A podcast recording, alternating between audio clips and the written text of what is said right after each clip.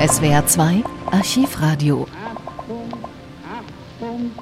Kaum eine Idee zeugt so von der Technikverliebtheit der Nachkriegszeit wie der Atlantropa-Plan des deutschen Architekten Hermann Sörgel. Das Mittelmeer vom Atlantik abriegeln, die Straße von Gibraltar dicht machen, ebenso die Verbindung zum Schwarzen Meer kappen. Dann würde mit der Zeit der Wasserspiegel im Mittelmeer immer weiter sinken, Europa und Afrika würden zusammenwachsen, viel mehr Landfläche stünde zur Verfügung und außerdem würden die Staudämme am Meeresrand gigantische Energiemengen liefern. Am 5. März 1952 erklärt Hermann Sörgel seinen Plan im Gespräch mit SWF-Wissenschaftskorrespondent Ernst von Kuhn. Die beiden deklinieren alles durch. Was wird aus den Küstenstädten von Marseille bis Venedig? Wie kommen Schiffe künftig vom Atlantik ins Mittelmeer? Brauchen die Kontinente neue Namen? Am Ende erklärt Hermann Sörgel, dass er nicht nur das Mittelmeer schrumpfen, sondern in der Mitte Afrikas dafür ein neues Meer erschaffen will. Das Gespräch ist hörbar geskriptet, das heißt, die beiden unterhalten sich offenbar nach einem vorgefassten Drehbuch. Sie nennen Ihren Plan Atlantropa, Herr Sörgel. Was heißt Atlantropa? Was ist Atlantropa? Atlantropa bedeutet wörtlich so viel wie Festland am Atlantik. Zwei Kontinente werden vom Atlantik bespült, Europa und Afrika. Und das Ziel eben meines Atlantropa-Plans ist, Europa und Afrika zu einem neuen Kontinent zu verbinden. Europa und Afrika zu einem neuen Kontinent wirtschaftlich zu verbinden. Nicht nur wirtschaftlich zu verbinden, sondern auch tatsächlich geografisch zu verbinden. Europa und Afrika sollen mit ihren Landgebieten zusammenwachsen. Zu einem Eurafrika also. Ja, so hat man auch gesagt. Ich finde nur das Wort Eurafrika nicht sehr glücklich. Bleiben wir besser bei dem Begriff Atlantropa als Kontinent am Atlantik. Europa und Afrika sollen ja nicht einfach nur ihre Kräfte summieren, sie sollen sich gegenseitig durchdringen und steigern. Afrika soll Europa seine enormen Naturkräfte und Rohstoffreichtümer zur Verfügung stellen und Europa soll dem Riesen Afrika entwickeln helfen. Afrika liegt vor unserer Türe. Es bietet nahezu alles, was uns in Europa fehlt. Große, nur dünn besiedelte Räume, riesige Rohstofflager, Nahrungs- und Bodenschätze. Wasserkräfte, in einem Ausmaß, von dem sich die meisten Menschen überhaupt keine Vorstellung machen können. Mehr Wasserkräfte als Amerika und Asien zusammengenommen. Das alles will nur entwickelt sein. Ja, entschuldigen Sie, aber darum bemühen sich doch die Kolonialmächte seit Jahrhunderten, den Reichtum des großen Afrika auszuschöpfen. Das stimmt schon, aber diese Aufgabe, Reichtum nicht nur auszuschöpfen, sondern erst einmal zu entwickeln, geht über das Vermögen einzelner Völker hinaus. Afrika ist eine Aufgabe für ganz Europa und die bisherigen Methoden des Ausschöpfens sind veraltet. Allmählich setzt sich die Erkenntnis durch, dass das Zeitalter der imperialistischen Kolonialherrschaft vorbei ist. Die farbigen Völker lehnen sich immer mehr leidenschaftlich gegen eine Bevormundung auf. Sie erzwingen sich ihre Unabhängigkeit. Sie wollen all das ausgemerzt wissen, was an das Sklaventum vergangener Jahrhunderte erinnert. Ja, zweifellos wollen diese Völker alle nicht beherrscht sein, aber sie bedürfen doch unserer Hilfe. Sie bedürfen der Hilfe der hochindustrialisierten Europäer, um ihren Reichtum nützen zu können, ebenso wie das übervölkerte Europa die Räume, Rohstoffquellen und Energien Afrikas braucht. Beide, Europa und Afrika, sollen sich ergänzen, sollen gewissermaßen einen neuen Erdteil bilden. Der Kontinent der Zukunft, Atlantropa. Ich weiß nicht, kann man den Gegebenheiten, geografische Gegebenheiten, einfach umstoßen? Wir haben nun einmal fünf Kontinente. Aber diese Einteilung der Landmasse unserer Erde ist recht willkürlich. Denn Europa ist trotz seiner 500 Millionen Einwohner auf der Karte nicht sehr viel mehr als ein Anhängsel, eine Halbinsel der riesigen Landmasse Asien. Man hat deshalb ja auch von Eurasien gesprochen. Ja, aber 500 Millionen Menschen haben ihr Gewicht.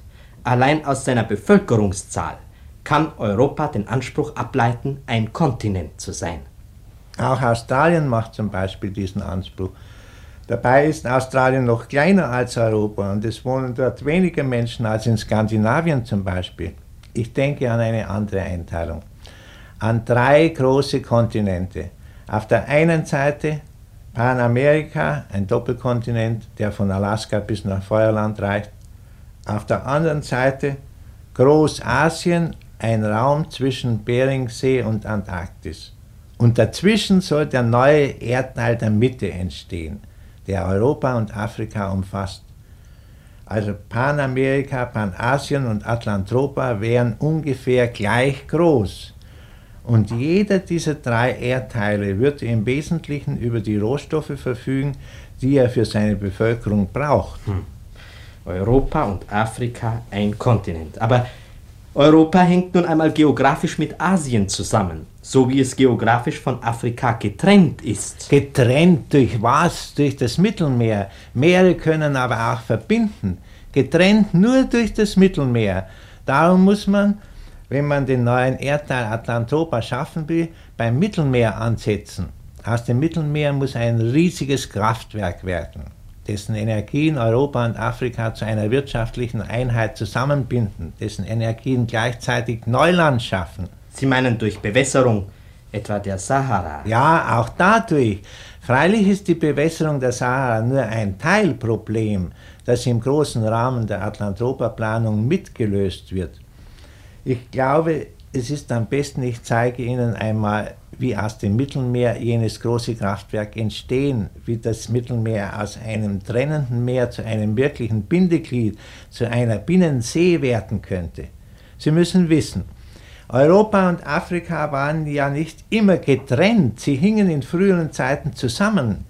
Erst als die Gletscher nach der Eiszeit abschmolzen, sprengten die Wassermassen vom Atlantischen Ozean her den Landriegel zwischen Spanien und Marokko und ergossen sich in das Tiefland dahinter.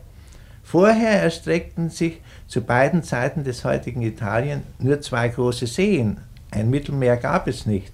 Das Mittelmeer ist das Ergebnis einer Erdkatastrophe. Dann wären der italienische Stiefel und Griechenland und die vielen Inseln im Mittelmeer, Sardinien, Korsika, Malta, Zypern, Kreta, Rhodos und so weiter das wären sozusagen die aus dem Wasser ragenden Gebirge eines überschwemmten Landes. Ja, richtig. Eine Sintflut war das dann also. Wahrscheinlich war jener Einbruch des Atlantik in das Tiefland hinter dem spanisch-marokkanischen Riegel die Sintflut der Bibel. Nun, man muss sich an die Entstehung des Mittelmeers erinnern, wenn man den Atlantropaplan richtig verstehen will.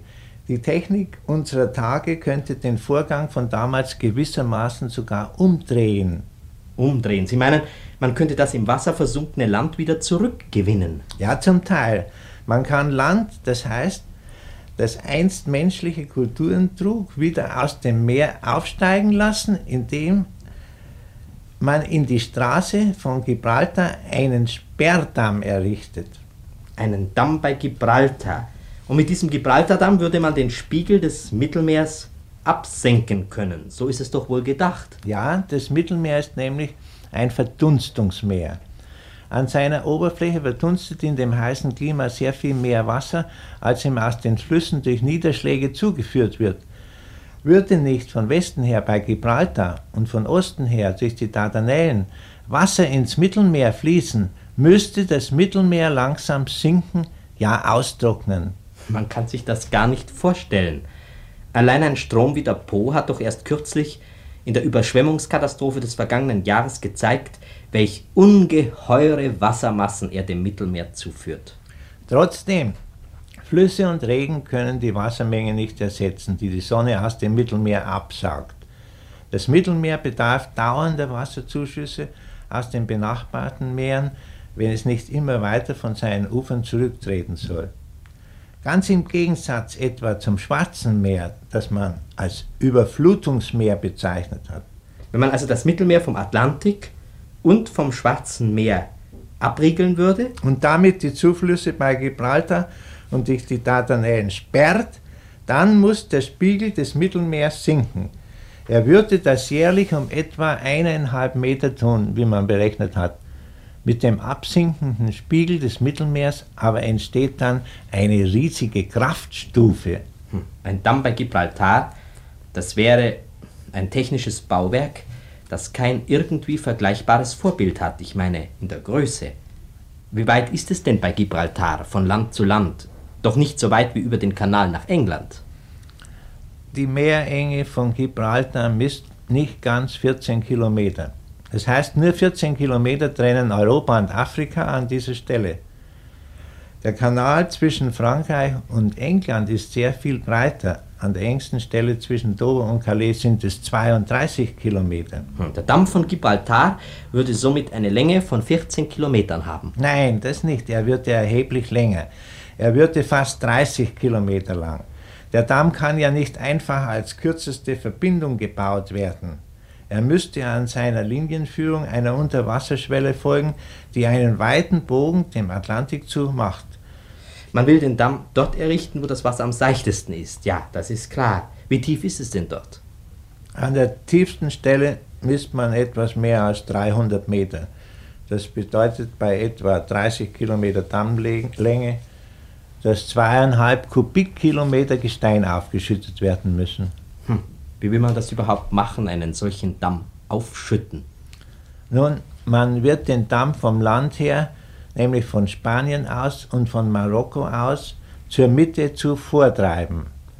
Und gleichzeitig wird man in der Mitte an der schwierigsten Stelle aufschütten, um die Strömungen zur Ruhe zu bringen und abzulenken.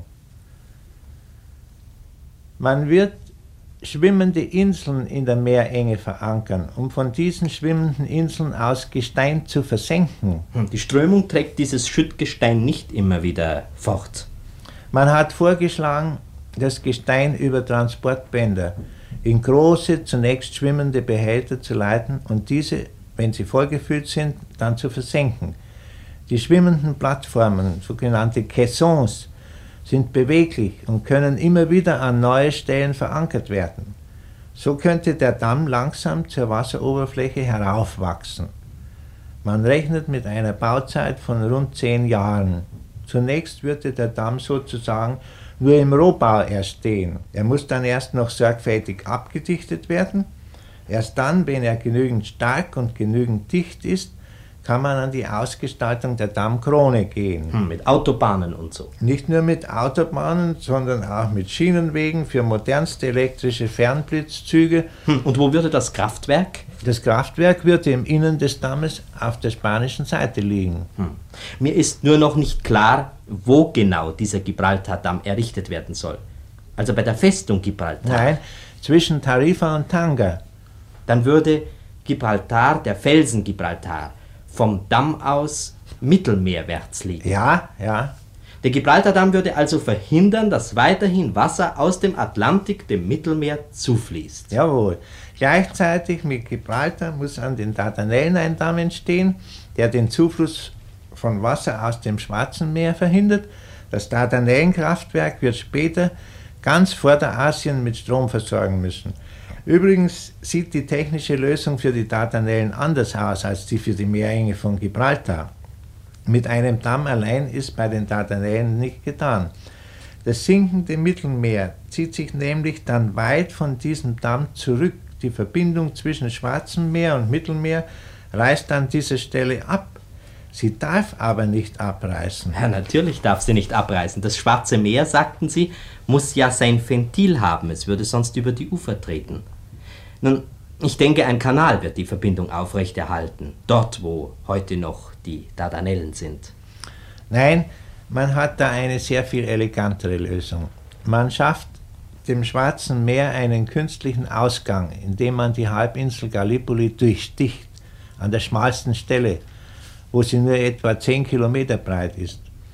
An diesem Durchstich setzt man ein Kraftwerk das die Gewalt des zum Mittelmeer hinunterstürzenden Wassers nützt, und eine Schiffsschleuse, die den Auf- und Abstieg der Schiffe zwischen Schwarzem Meer und Mittelmeer ermöglicht. Richtig, das ist ja auch noch ein Problem. Auch für den Gibraltardamm. Die Schiffe müssen aus dem Atlantischen Ozean in das Mittelmeer und aus dem Mittelmeer in den Atlantischen Ozean gelangen können. Eineinhalb Meter, sagten sie, würde der Spiegel des Mittelmeers im Jahr sinken.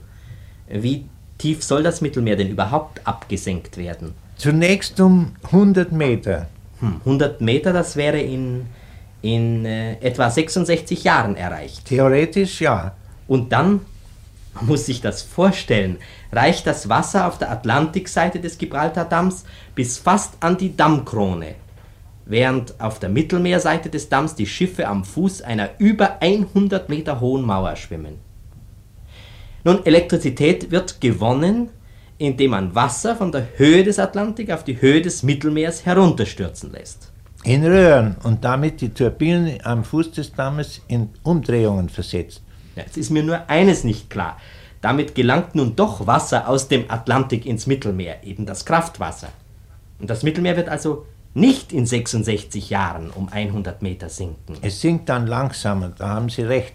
Rechnen Sie, dass es 100 Jahre dauert. Wahrscheinlich wird man die ersten 20 bis 30 Jahre auf eine Elektrizitätserzeugung weitgehend verzichten, um möglichst schnell eine entsprechend hohe Kraftstufe zu erreichen.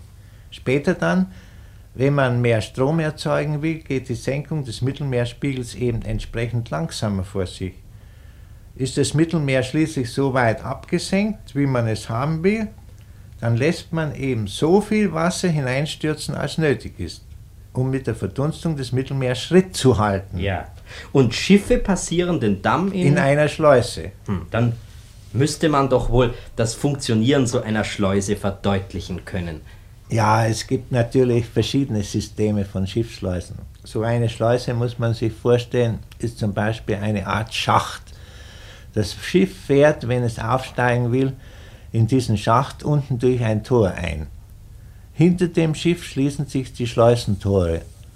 Und nun wird von oben vom Atlantik weiteres Wasser in den Schacht eingelassen. So wird das Schiff, das wie ein Korken auf dem steigenden Wasser schwimmt, sanft höher getragen.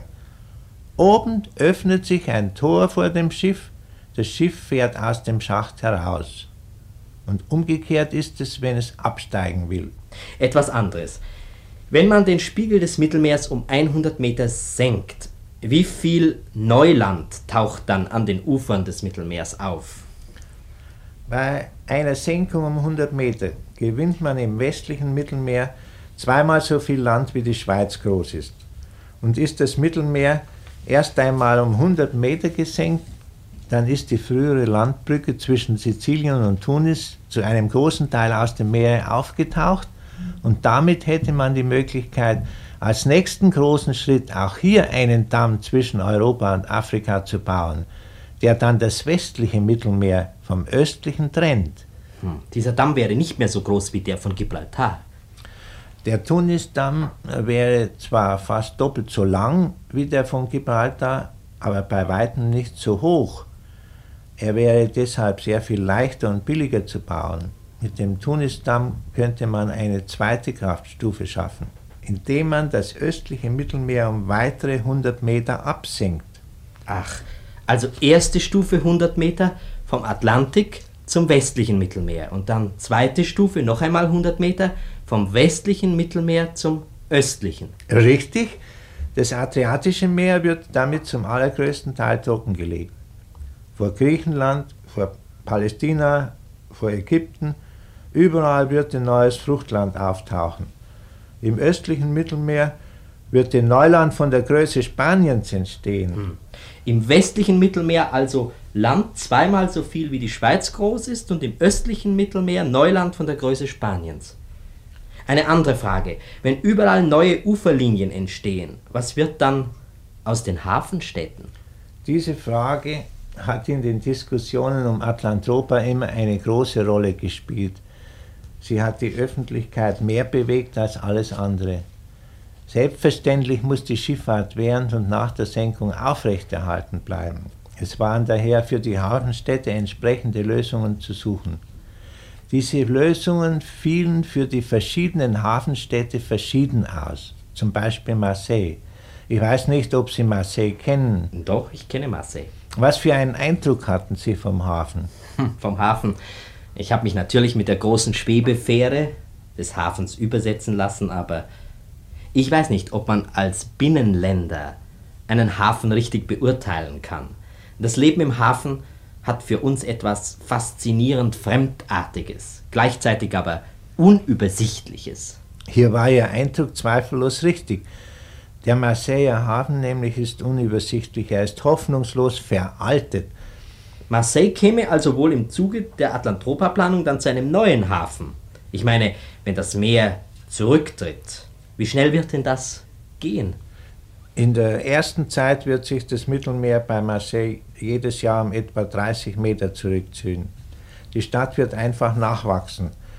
Man wird zum Teil mit beweglichen Hafenanlagen arbeiten. Ja, aber die Quais, die Hafenbecken, die lassen sich doch nicht einfach versetzen. Natürlich nicht, sie steigen sozusagen aus dem Wasser an Land, sind jedenfalls zum Beladen und Entladen nicht mehr zu verwenden. Und damit wäre der Hafenbetrieb eben doch lahmgelegt. Nein, man wird draußen zum Schutz der Schiffe schwimmende Wellenbrecher verankern und diese Wellenbrecher eben jedes Jahr 30 Meter weiter hinausrücken. Und das Ein- und Ausladen wird dann über schwimmende Plattformen gehen, von denen aus Brücken zum trockenen Land führen. Schwimmende Piers gibt es ja auch in Hamburg, äh, dort der Ebbe- und Flut wegen schon. Hm. Marseille würde also eine Hafenstadt bleiben. Erst nach 30 Jahren wird es sehr flaches Neuland auftauchen. Damit wäre dann das Mittelmeer so in die Ferne gerückt, dass die Stadt nicht mehr folgen kann. Ein Kanal soll dann die Verbindung zum Meer in Zukunft aufrechterhalten. Eine Tatsache lässt sich allerdings auch in der Atlantropa-Planung nicht korrigieren, Nämlich? dass Marseille an der falschen Stelle errichtet wurde. An der falschen Stelle errichtet, wie meinen Sie das? Es sollte an der Rhone liegen, so wie Arles an der Rhone liegt. Arles wird wohl der große Mittelmeerhafen der Zukunft werden. Das Hamburg des Mittelmeers. Arles, das an der Rhone liegt, so wie Hamburg an der Elbe. Und das nur mehr durch einen Kanal mit dem Mittelmeer verbundene Marseille daneben würde zweifellos der industrielle Schwerpunkt am westlichen Mittelmeer bleiben. Hm. Aber was wird aus einer Stadt wie Venedig? Venedig. Venedig ist ein besonderer Fall. Wenn die Adria trockener Boden wird, dann gerät Venedig weit ins Hinterland. Wir haben aber auch hier eine Lösung gefunden. Und zwar eine Lösung, die das Gesicht der Stadt erhält. Venedig soll an einem Stausee liegen, den ein 30 Kilometer von der Stadt entfernter Damm gegen das Neuland verteidigt.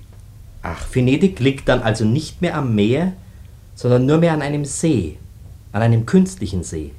Ja, man wird aber immer noch den Eindruck einer Seestadt haben. Und mit der Gondel wird man durch die Kanäle der Stadt fahren können. Hm. Etwas ganz anderes. Was wird mit dem Suezkanal? Die Verbindung müsste doch auch offen gehalten werden. Der Suezkanal wird natürlich offen gehalten. Er muss eben durch das auftauchende Neuland hindurch bis zum zurücktretenden offenen Mittelmeer verlängert werden. Da sich mit dem gesenkten Mittelmeerspiegel auch für den Suezkanal ein Gefälle ergibt, werden Schiffshebewerke den Auf- und Abstieg der Schiffe bewältigen können. Hm. Ich muss noch einmal von der Adria sprechen. Wenn das Adriatische Meer trockengelegt wird, dann muss der Po durch dieses Neuland hindurch einen neuen Ausfluss ins Meer erhalten. Natürlich, der Lauf des Po wird dann entsprechend länger. Mit dieser Verlängerung ergibt sich auch für den Po ein zusätzliches Gefälle. Das Mittelmeer liegt ja dann tiefer und damit wäre wohl eine Überschwemmungskatastrophe wie die Ende 1951 ganz unmöglich gemacht. Ja. Und für die Kultivierung des Neulands rund um das Mittelmeer stünde der elektrische Strom der Mittelmeerwerke zur Verfügung. Ja. Also des Gibraltarwerks, des Dardanellenwerks, des Werks bei Tunis und Messina sowie der Strom der Kraftwerke an den Mündungen der Rhone, des Ebro, des Po und des Nil. Durch die Absenkung des Mittelmeerspiegels bekommen alle Flüsse, die ins Mittelmeer einmünden, ein zusätzliches Gefälle. Gleichzeitig können im Mittelmeerraum neue Industrien entstehen, in denen die Rohprodukte Afrikas zu Halbfertigwaren verarbeitet werden, die dann in die ferner gelegenen Industriegebiete zur endgültigen Verarbeitung weitergehen. Außerdem kann man mit den Wasserkräften des Mittelmeers, wie schon kurz erwähnt, daran gehen, die Sahara wenigstens zu einem Teil zu begrünen. Man wird viele Brunnen bohren. Ich verstehe. Unter der Wüste ist ja genug Wasser. Unter der Wüste soll sich ein Meer fast von der Größe Frankreichs erstrecken. Ja, vielleicht macht sich der eine oder andere unserer jungen Hörer eine falsche Vorstellung, wenn sie von einem Meer sprechen. Es sind wasserführende Schichten, die in mehreren Stockwerken übereinander liegen. Also Wasser, Wasser, Wasser. Elektrische Pumpwerke werden es heraufschöpfen. Mit dem Kraftstrom der Mittelmeerwerke hätte man also die Möglichkeit, den Austrocknungsprozess, dem Afrika zu unterliegen droht, abzufangen, ja ins Gegenteil zu verkehren. Zweifellos. Die Umkehr, die sich mit einer teilweisen Wiederbegrünung der Sahara anbahnen würde, steht aber nicht für sich allein. Sie muss im Zusammenhang mit den Veränderungen in Mittelafrika gesehen werden, wo der Atlantopaplan seinen zweiten Schwerpunkt hat. Schlagen Sie einmal das äquatoriale Afrika in Ihrem Atlas Ja, auf, bitte. ich habe es aufgeschlagen. Mittelafrika, Seite 54 auf 55. Sehen Sie Hier.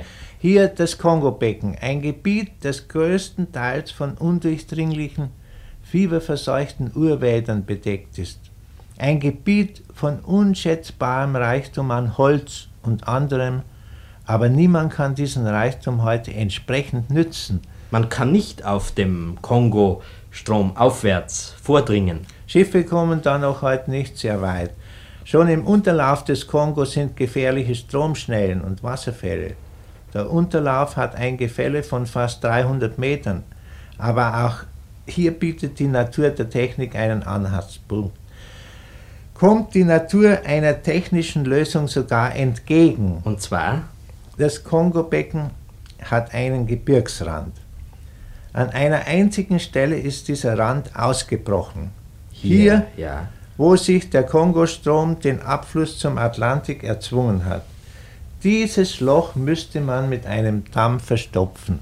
Dieser Damm würde dann aber im Gegensatz zum Gibraltar-Damm nicht Wasser absenken, sondern Wasser aufstauen. Er würde den Kongo aufstauen. Stimmt, man könnte das Kongobecken bis an seinen Gebirgsrand hin volllaufen lassen.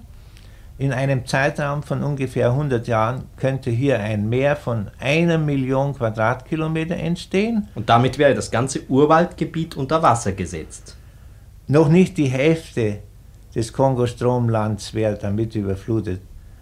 Während das Wasser langsam steigt, die Uferlinie sich allmählich erweitert, hat man die Möglichkeit, die bisher ungenützten Wälder restlos zu nützen.